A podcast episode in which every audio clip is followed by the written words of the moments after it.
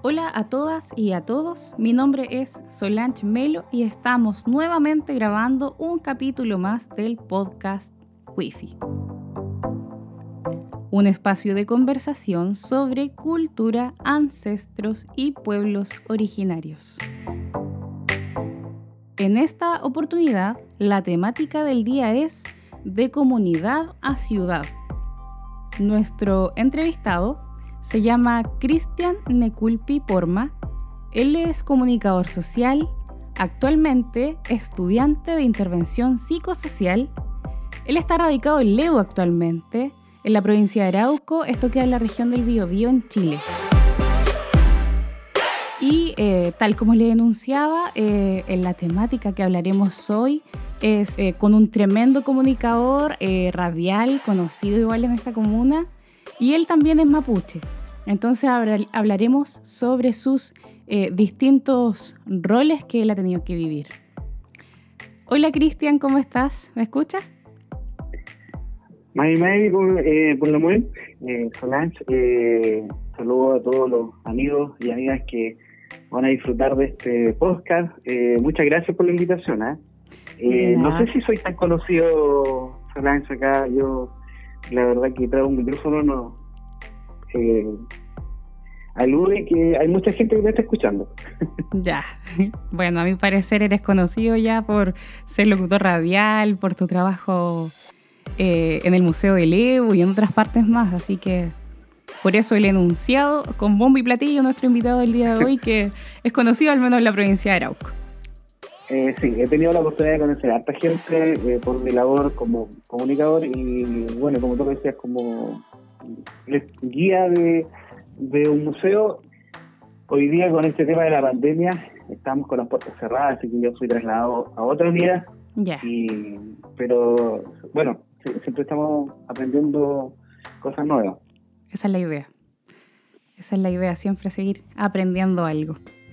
Ya pues, Cristian, entonces vamos a comenzar con la primera pregunta para comenzar con este podcast. Y en primer lugar, me gustaría preguntarte ¿Qué significa para ti eh, ser mapuche?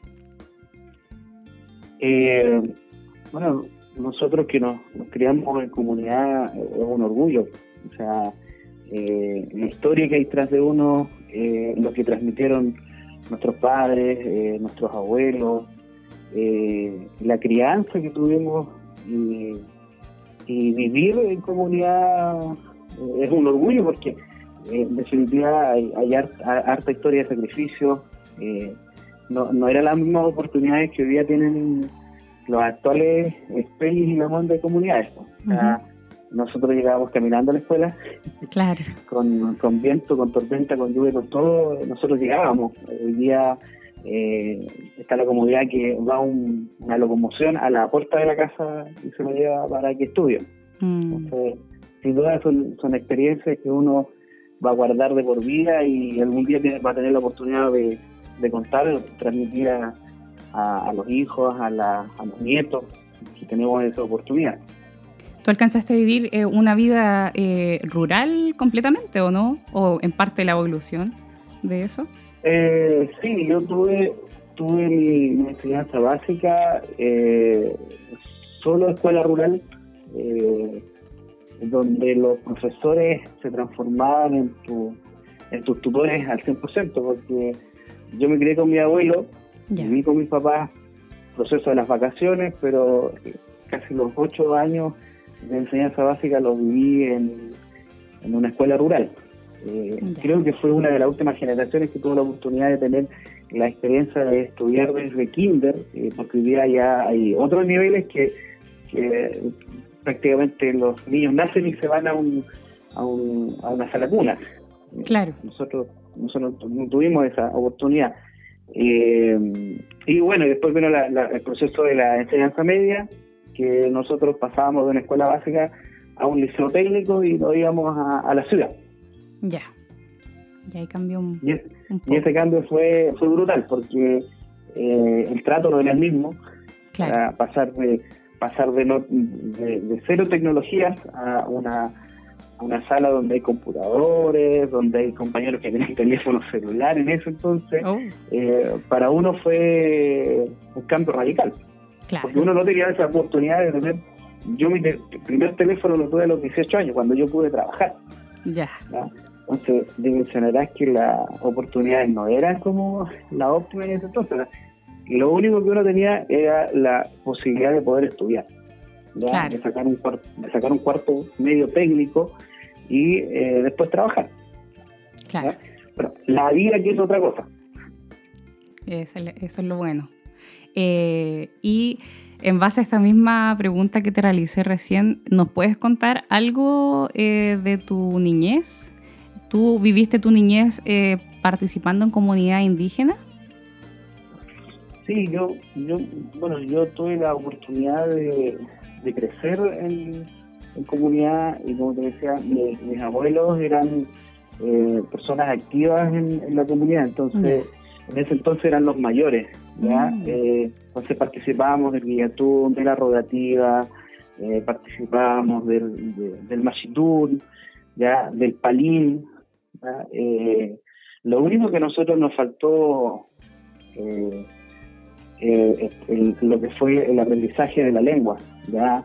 creo que nosotros somos de la generación que perdió prácticamente el, hablar. ¿ya? hoy día los niños tienen la oportunidad de aprender, de hecho es parte de la malla curricular que tienen las escuelas y, creo que parte de los liceos. No, estoy, muy perdido. Entonces, esa instancia para nosotros igual eh, causa un poco de, tristeza porque el no saber mucho, ¿cierto? De la lengua principalmente, porque las tradiciones uno las conoce. Eh, de hecho, hay, mucho, hay mucha verdad cuando eh, muchos dicen, yo no entiendo, pero lo, siento lo que están hablando. O sea, estar con una machi en una rogativa y que tú, tú sientas como esa energía, es porque eres parte de. Ya. Tú igual lo entiendes. sí, entonces eh, esa niñez que yo tuve, sí, eh, eh, es impagable. O sea, entonces todo lo que significa insertarse en, el mundo, vivir todas esas costumbres y tradiciones que uno tenía en, la comunidad, que hoy día muchos no han tenido esa oportunidad, sin duda gratificante.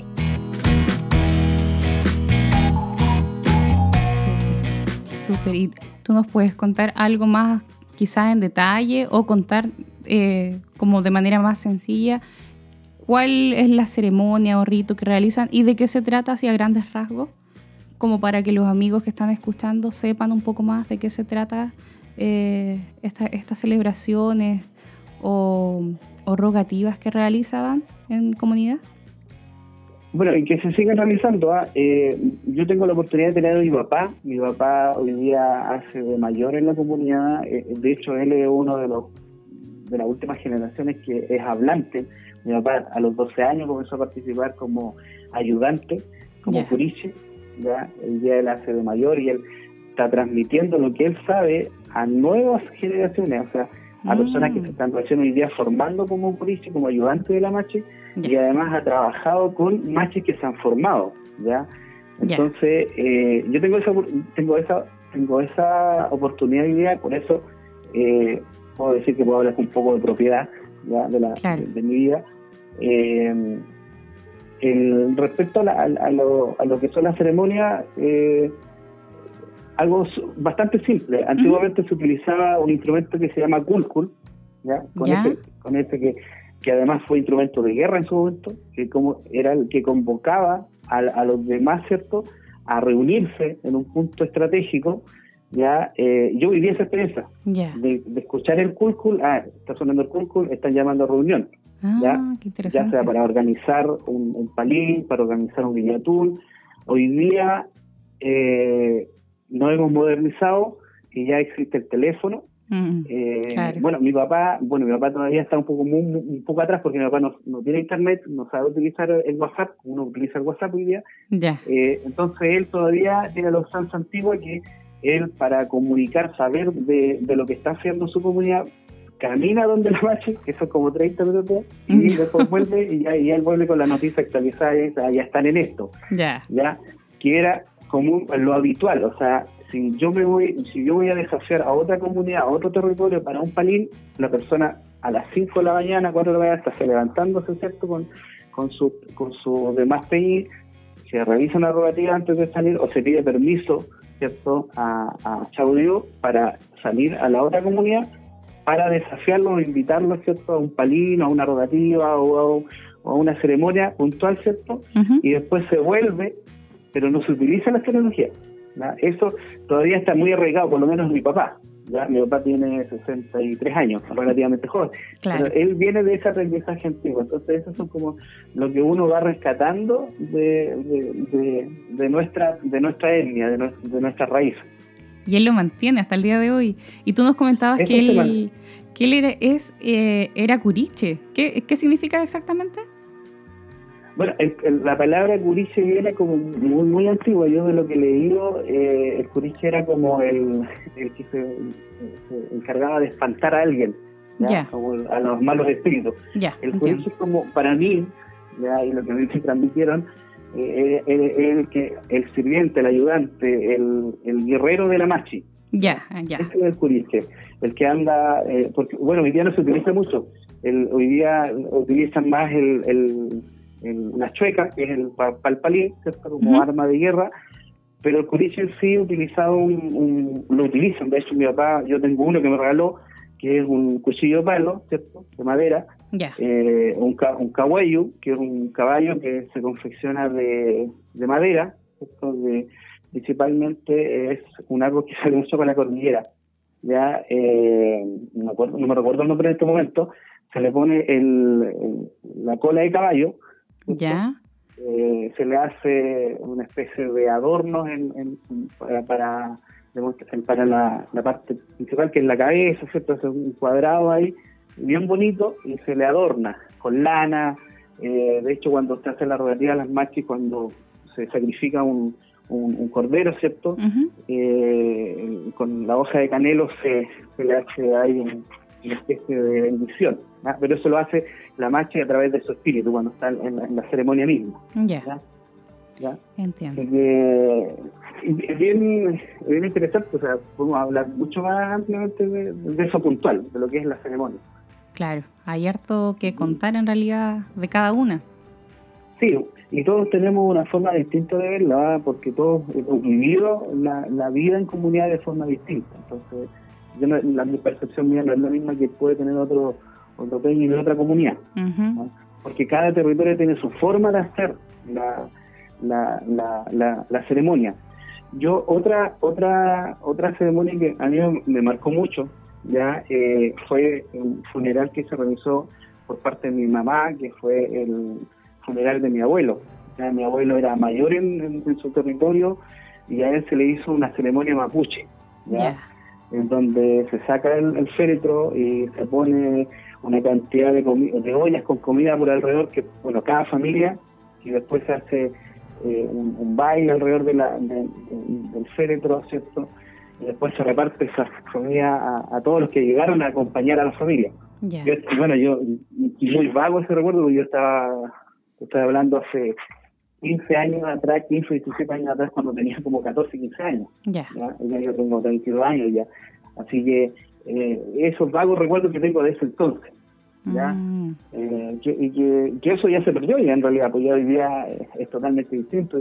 De hecho, hoy día, con respecto a la misma pandemia, eh, se limitó y se invitó a las comunidades a hacer su ceremonia en, casa, en familia. Claro. y la cuando se habla de comunidades, que todo, todas las familias participan y, se reúnen en torno a una, a una ceremonia que es justamente agradecer este, este renuevo, eh, eh, esta nueva vuelta al sol, ¿Ya? Eh, que hoy día no se pudo hacer. ¿ya? Sí, eso, eso justamente averiguábamos ayer, bueno, con un cercano igual nuestro que es mapuche, que nos decía que esta ceremonia también del Huetripantu, el Huiñoy Tripantu, eh, es, full eh, compartir con las demás gente, con las demás, eh, los demás participantes de la comunidad y que obviamente por la contingencia que estamos viviendo esto se perdió este año al menos, de esa manera. Sí, sí, bueno, y otra, otra, otro de lo, de lo significativo del, del Buñol Tripantu es que acá no hay distinción de raza, eh, eso eh, es bastante, yo creo que es muy relevante, porque el mapuche no discrimina. Mm. ¿ah? no discrimina en el sentido de que cuando llega un, un un chileno, ¿cierto?, a, ver, a conocer, a, vivir la experiencia, se incluye, no, no, no se excluye, ¿ya? A diferencia de, de, lo que uno en la vida vivido, que uno sí ha sido excluido, de, mm. cierta manera sí ha sido discriminado.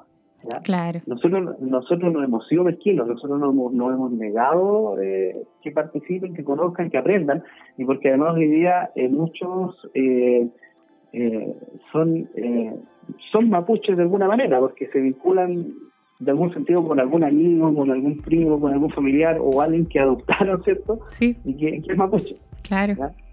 Entonces, eso, eso es como lo, que se puede rescatar de, de, nuestras raíces. Y, y, qué bonito eso que dices, eso que, que, destacas tú, que no son mezquinos, que invitan a los Wincas, a las demás personas, no necesariamente, claro, quizá uno no tiene el apellido mapuche, pero quizá uno sí se puede sentir identificado con eh, tal pueblo originario, en este caso el mapuche, y, y qué bueno escuchar eso de que uno puede participar también si gusta yo te lo digo porque yo te lo digo porque yo lo viví y, de hecho cuando tuve la oportunidad de, estar en un machitún, por ejemplo, que es una que una ceremonia muy íntima porque ahí se está tratando un enfermo, mm. eh, se, se, requiere a una persona que no sea mapuche participar de esta ceremonia porque para cuando se realiza a las 3, 4 de la mañana, excepto una rogativa y se hace la ceremonia y se tienen que espantar los malos espíritus, tiene que haber una persona que no sea mapuche, porque ahí se utiliza, por ejemplo,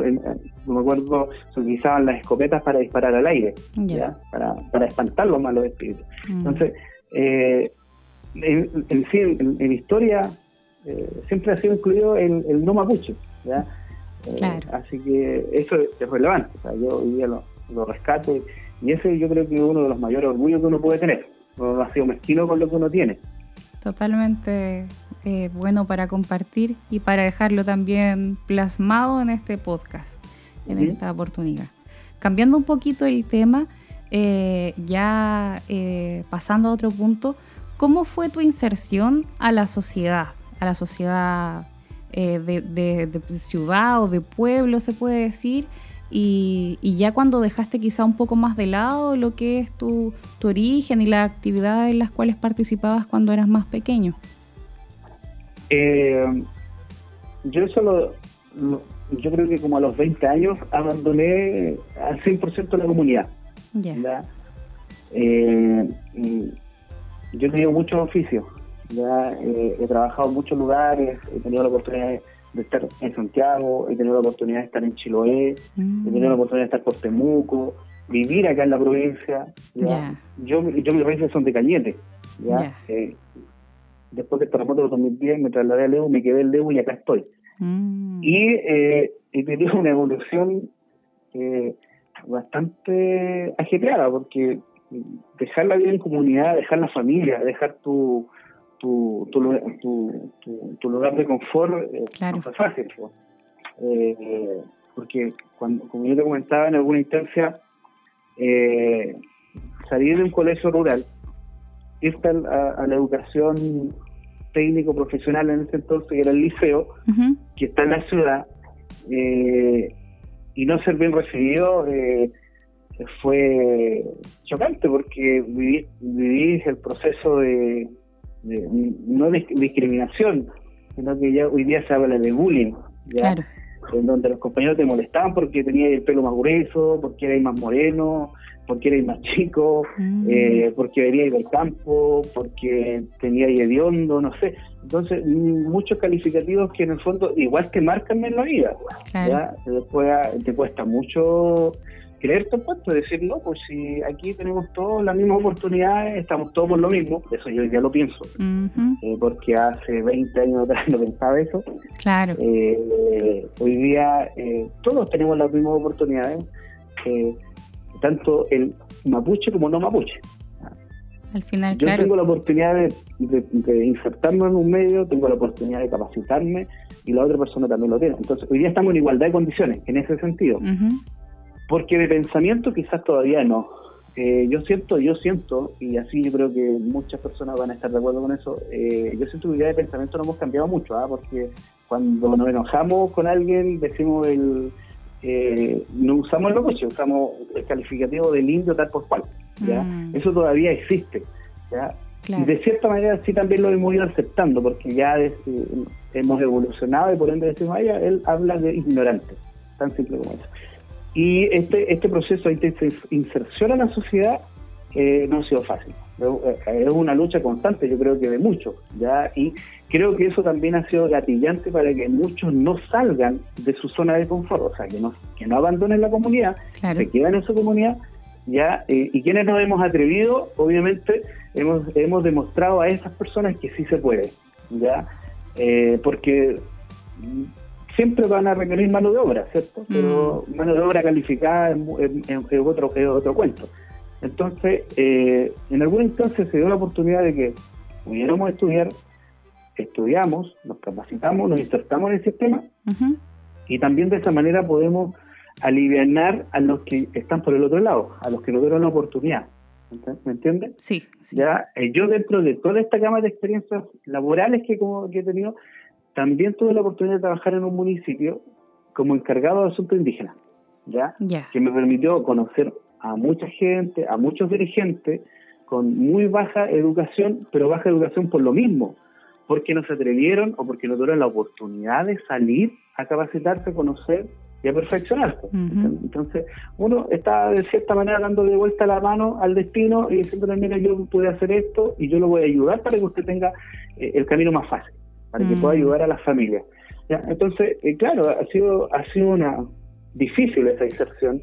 ¿ya? Yo hoy día soy comunicador. Y como comunicador te diré que también me costó llegar donde estoy, ¿ya? Porque al principio esto fue como un hobby, ¿ya? Pero después se transformó ya en un oficio, ¿ya? Y con eso también uno ha tenido que irse perfeccionando, ha tenido que ir aprendiendo eh, a temáticas distintas. Eh, yo he tenido la oportunidad de entrevistar a políticos eh, de renombre del país, he tenido la oportunidad de, entrevistar a, eh, a dirigentes sociales, ¿cierto? Entonces he estado como en toda la escala, he tenido que estar en terreno haciendo entrevistas, he tenido que estar cubriendo en alguna instancia manifestaciones, ¿ya? los movimientos sociales nunca están acabados.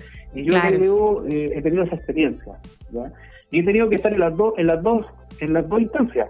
He tenido que estar eh, entre eh, al lado de, de, lo, de las policías, al lado de, la comunidad, del lado del movimiento social.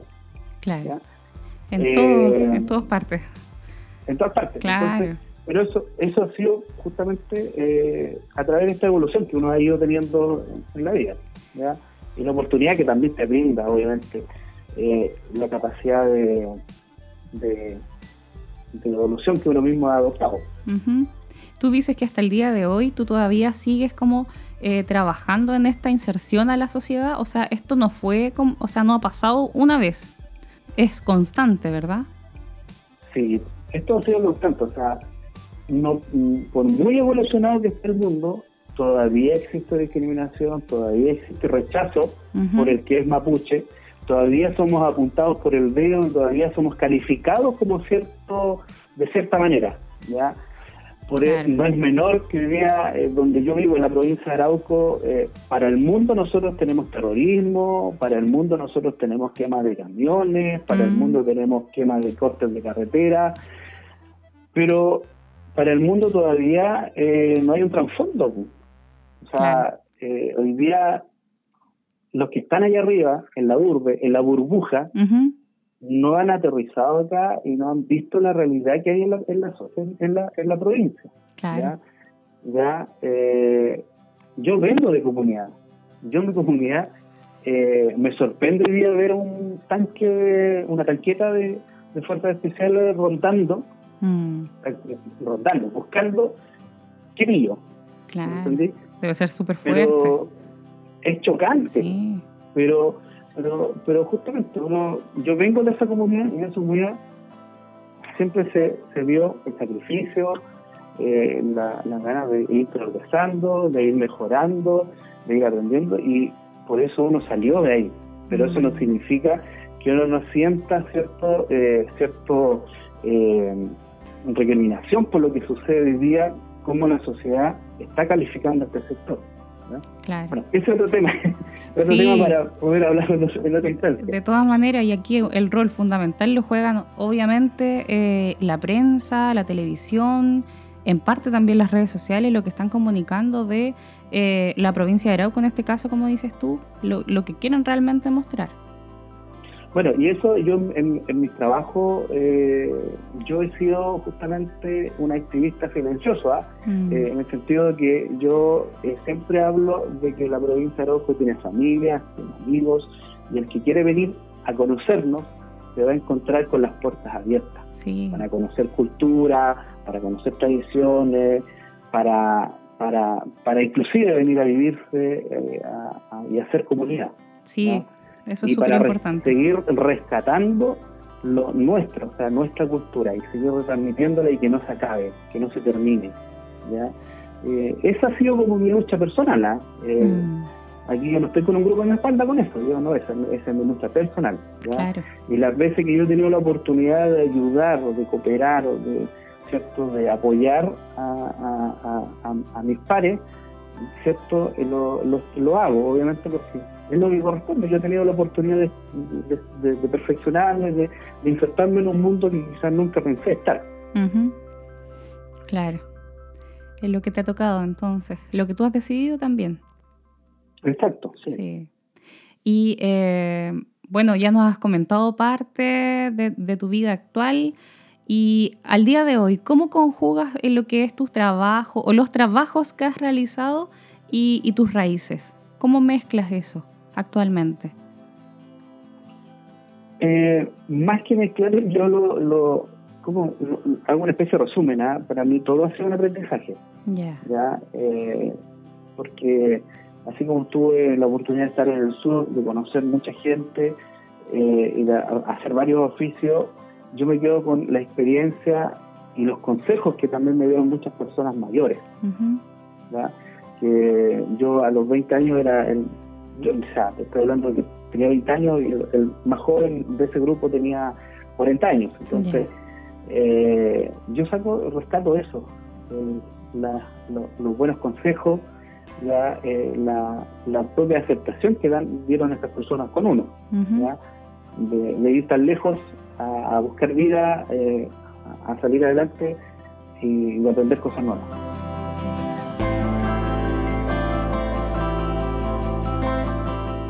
Eso es súper importante, valorar los, los, buenos consejos, como dices tú, de los mayores, de los que más saben, de los que tienen más sabiduría también.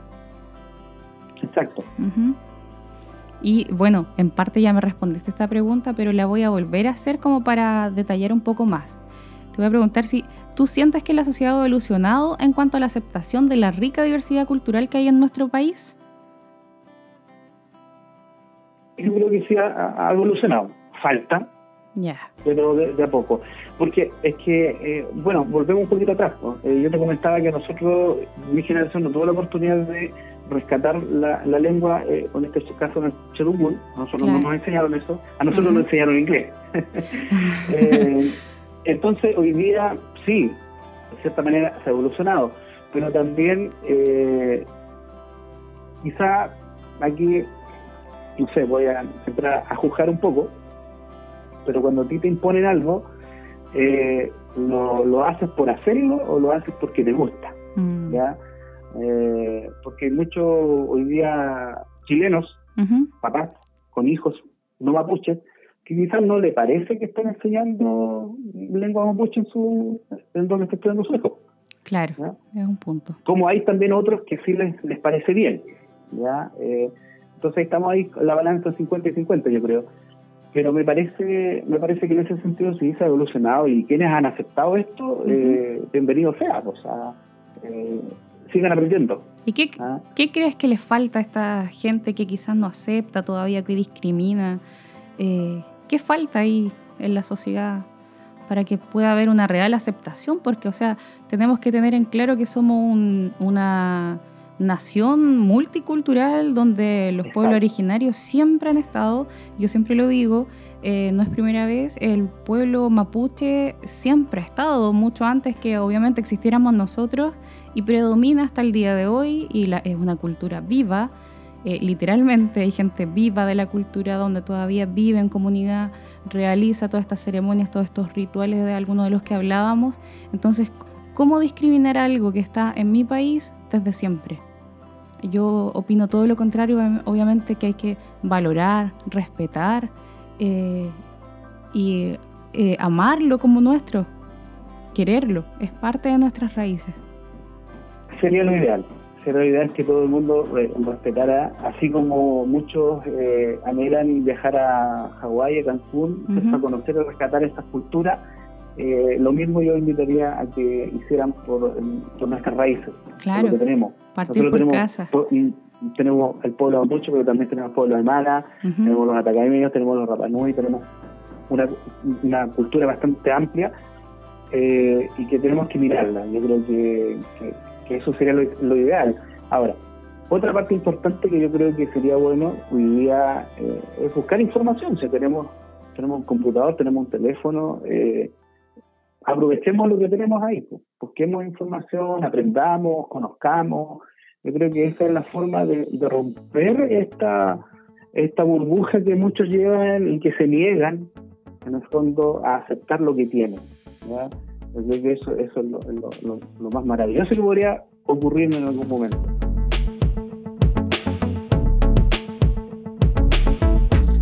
Bueno, eh, estamos llegando casi al final del podcast y y antes de cerrar, eh, me gustaría pedirte a ti, en este caso, algunas palabras de reflexión eh, o algo que tú quieras destacar de todo lo que hemos estado conversando en, esta, en este episodio y que le quieras compartir a los oyentes en este caso. Bueno, primero, eh, Solange, agradecer esta oportunidad. Eh, a mí me ocurre algo bien particular. Siempre soy yo el que entrevista nunca soy el entrevistado. Eh, entonces, esta instancia eh, para hablar no de lo que uno hace, sino de lo que uno es, eh, es enriquecedor porque permite dar a conocer la otra persona, la, que, la que el mundo no conoce. ¿ya? Y, es súper lindo poder compartir lo que uno ha vivido, cómo ha tenido que luchar contra el, eh, contra los propios miedos, particularmente a veces, de poder cruzar ¿cierto? Esa, esa, esa, muralla que, que, se nos autoimpone en ocasiones. Eh, sin duda eso es, como la reflexión. O sea, yo hoy día eh, me siento orgulloso de mis raíces, me siento orgulloso de lo que he vivido, ya de, de, de, donde vengo, y me siento orgulloso de donde estoy también. ¿ya? Eh, no es menor estar todos los días en un receptor eh, informando, educando, acompañando, entreteniendo también, ¿ya? Eh, y tener esa oportunidad de vida sin duda obviamente es un premio. Para mí hoy día el, rol de comunicador social, más allá de un sueldo a fin de mes, es, una, es un rescate que, que uno permite de vida estar tras un micrófono, poder explayarme, poder, poder hacerlo, hacerlo de, corazón. Y a quienes obviamente hoy día escuchan este podcast eh, y que no han sentido el llamado de, del orgullo de, tener un pueblo tan rico, ¿cierto?, como es el, pueblo mapuche, los invito a que, a que se acerquen, a que vengan, a que, a que conozcan, a que, a que acepten lo que tienen, ¿ya? Y que defendamos lo que tenemos, ¿ya? que defendamos y que retransmitamos esta cultura. ¿ya? Eh, lamentablemente, como te decía yo, eh, yo no soy hablante, pero sí tengo una historia también que son mis papás, que son mis abuelos, que ellos sí son hablantes, tengo tía, abuela, tengo primas que se han hecho machi, eh, entonces para mí obviamente todos los días también es un aprendizaje y un desafío. Bueno, y para cerrar entonces, eh, lo que me queda por decir es que lo que intentamos nosotros hacer con este podcast y también con la aplicación móvil que nosotros trabajamos, que es Quifi, que la nombro por lo general, es eh, romper con ciertas barreras, eh, abrir los ojos a quienes todavía no, no, lo abren y mostrarles de que estamos llenos de, rodeados de una riqueza multicultural y, y nosotros siempre decimos, acá tan cerca, en la región del Biobío, al lado nuestro, está la provincia de Arauco, que es una provincia hermosa, llena de riqueza cultural, pero por donde se le mire. Hay un patrimonio tremendo y hay un patrimonio vivo todavía eh, que merece ser eh, reconocido y valorado por todos los que lo lleguen a conocer.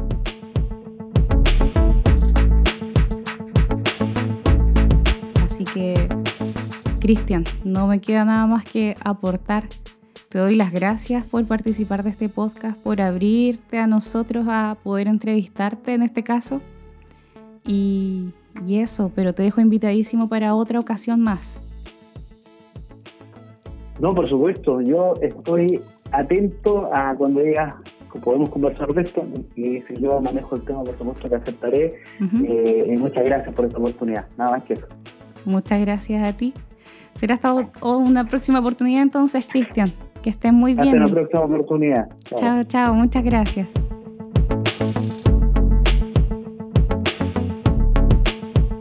Los dejo invitados a más novedades y más sorpresas, sin antes mencionar y agradecer a nuestro, a nuestro financiador, ¿cierto? Nuestra entidad colaboradora que es Red Learning. Muchas gracias a todos por llegar hasta acá. Será hasta una próxima oportunidad. Muchas gracias. Chao, chao.